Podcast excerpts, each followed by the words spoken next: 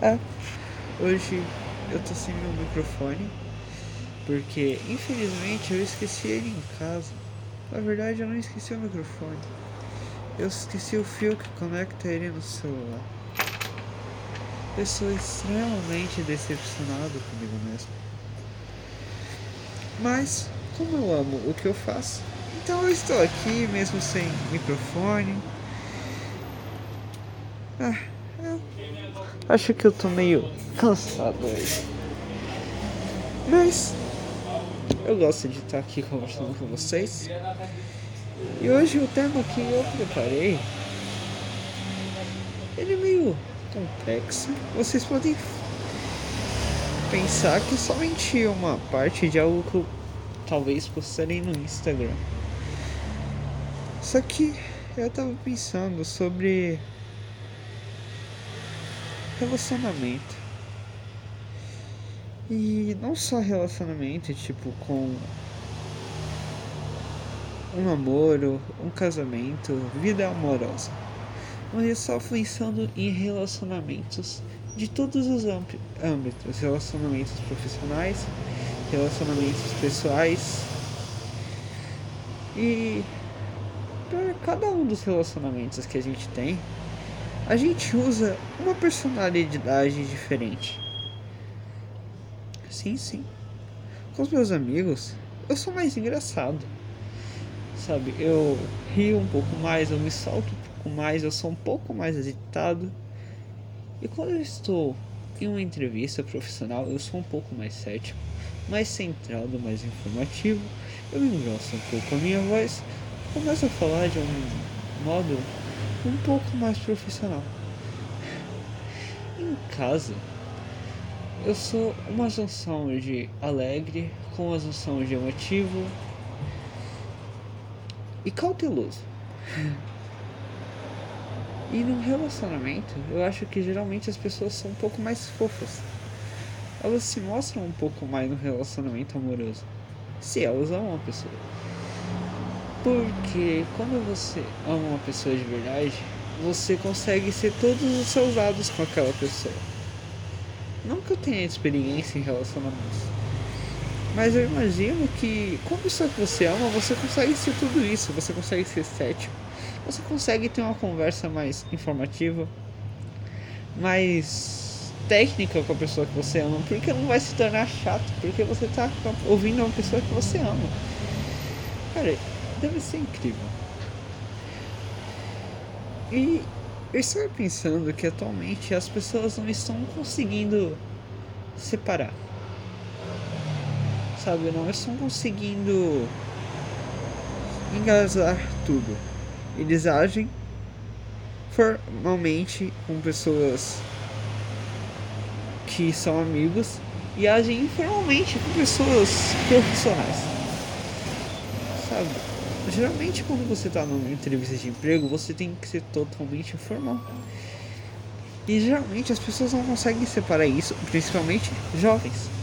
Eles acham que o entrevistador é um amigo deles, que vai querer ouvir palavras como gírias, tipo, pode pá, trocar uma ideia. Eu acho que as pessoas estão juntando demais sabe? Não que eu ache que o profissional não pode ser informal, mas tem que ser um pouco mais separado.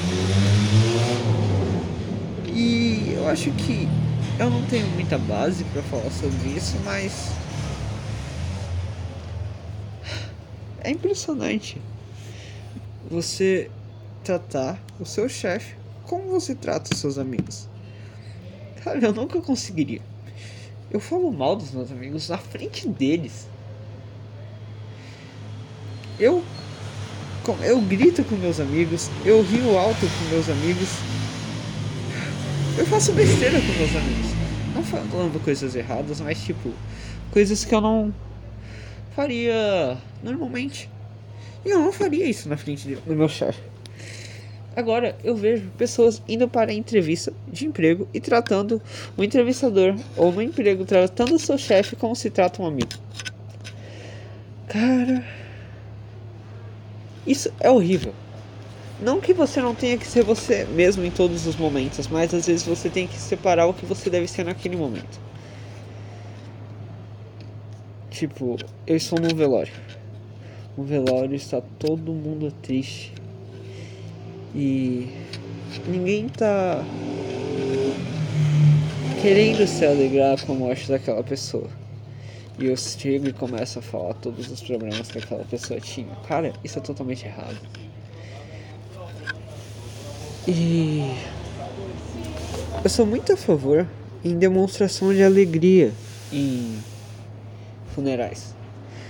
Cara, porque eu vejo a vida de várias pessoas e geralmente aquelas pessoas não tiveram uma vida triste. E naquele momento eu estou pensando em toda a tristeza que vai ser a falta daquela pessoa, mas eu deveria estar relembrando todos os momentos bons. E se você relembra os momentos bons que você teve com aquela pessoa, nossa, vai ser maravilhoso, sabe? Ah, um funeral, ele não deveria ser para você lembrar a falta que aquela pessoa vai fazer por não estar aqui, mas relembrar a falta de não estar com ela em todos os momentos para fazer coisas alegres, sabe? É muito melhor um funeral eu relembrar o que aquela pessoa foi e não o que ela deixou de ser. Acho que vocês entendem basicamente a filosofia. E eu sempre soube de pessoas que não vão a funerais de jeito nenhum. Cara, eu acho que isso daí é uma quebra do ciclo, da fase do luto. Cara, porque quando você não vai no funeral, é difícil para você entender que aquela pessoa morreu de verdade. Você não viu a pessoa sendo enterrada, você não sabe onde ela está. Sabe? É como se a pessoa saiu e nunca mais voltou para casa. Eu vou sentir falta dela. E o pior é que eu não sei para onde ela foi. Ela simplesmente saiu e não vai voltar. E eu fico com aquele sentimento de que ela não se despediu de mim. Não deu tempo de ela simplesmente saiu e tal.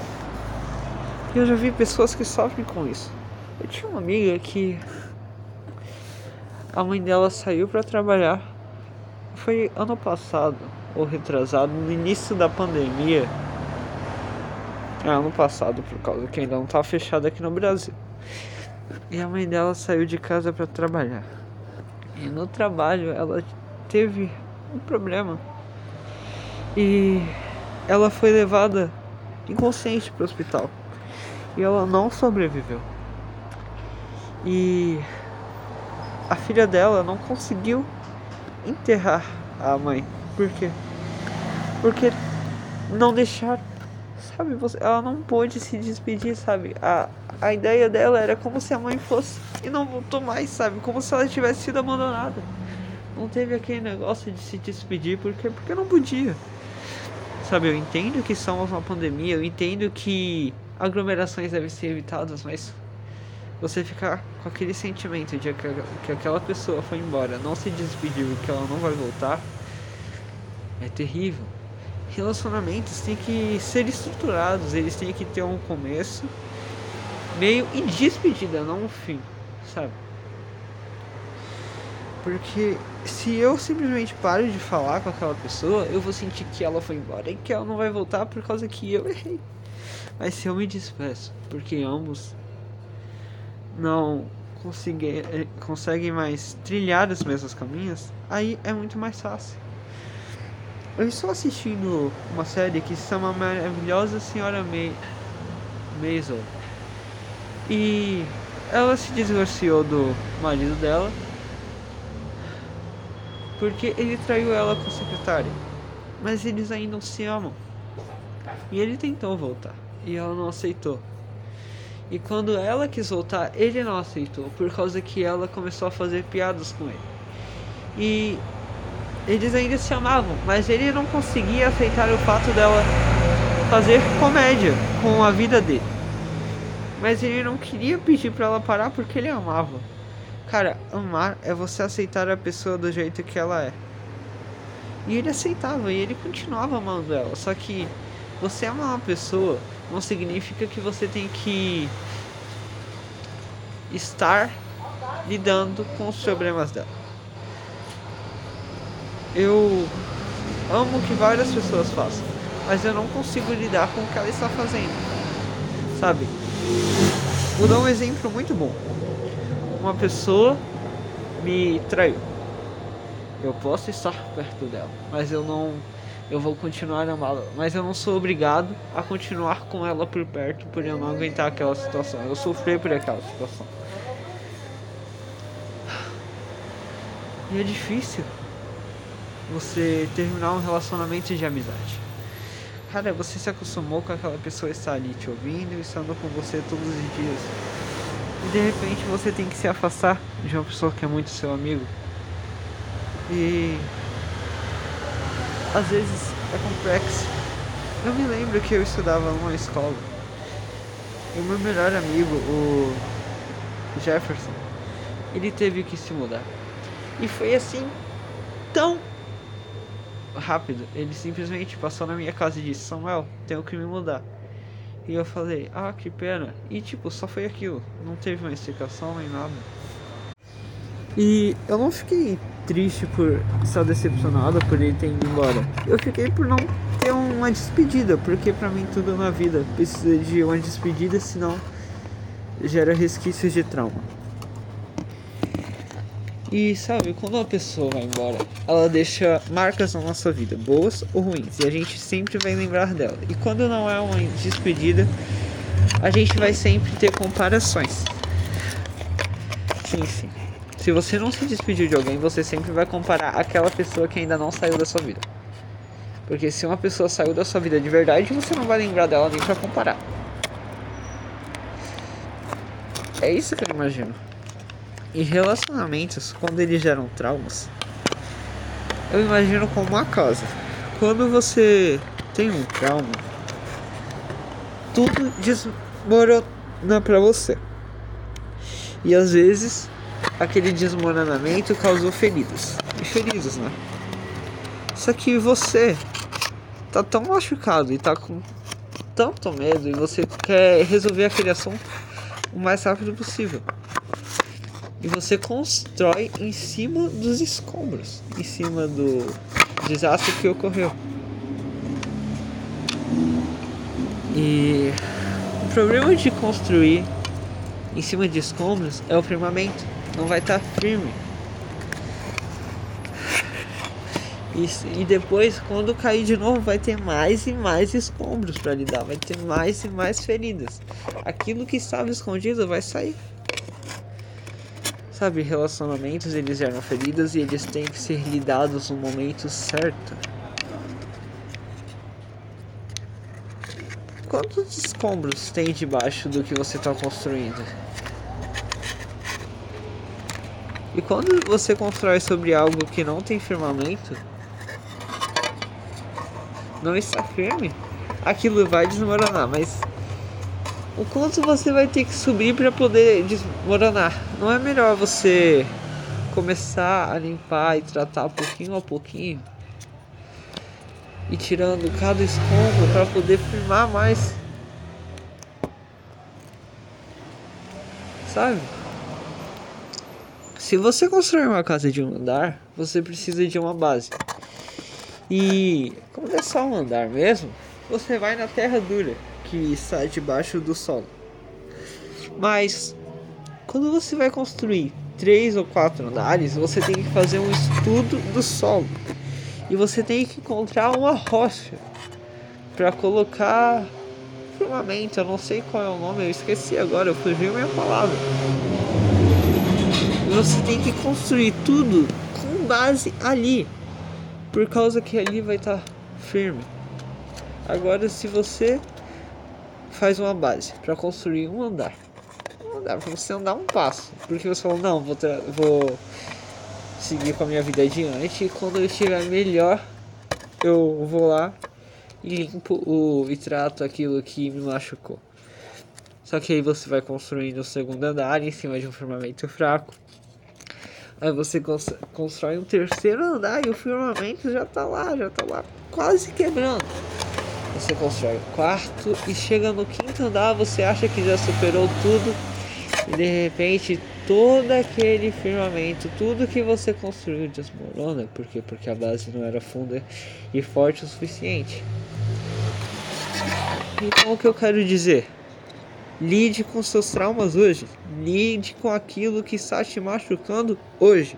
Para que depois que você achar que aquilo já está resolvido e você construir em cima uma base, uma vida em cima daqueles traumas, eles não voltem para você. Eles não destruam você. Porque é muito mais fácil você desmoronar e quebrar uma casa quando está no primeiro andar do que você tirar tudo quando está no quinto andar. Eu acho que vocês me entendem. Cara. E era pra mim falar sobre relacionamentos. Cara, sexta-feira eu vou fazer um episódio. E ele vai ser dando a minha opinião sobre o assunto. O vídeo de opinião. Não, não, não vou virar tipo o Tio Sam, o Digo, o Golart. Nossa, não, não. Eu não tenho paciência. Às vezes eu dou minha opinião, mas você não merece acatar a minha opinião. Eu dou a minha opinião e você não é obrigado a concordar com ela. E é muito bom você discordar da minha opinião, porque se sua opinião tiver bases, eu posso melhorar a minha opinião, reformulá-la se eu estiver errado. Entendeu? E é isso, pessoal. Esse foi um episódio um pouquinho mais curto, mas bem maior do que o da quarta-feira passada. E é isso. Eu prometo que sexta, quando eu gravar de novo, eu vou estar com o meu microfone, desculpa o ruído e tudo mais. E é isso, pessoal. Muito obrigado. Me sigam lá no Insta, Mundo Boa Aventura. E falou!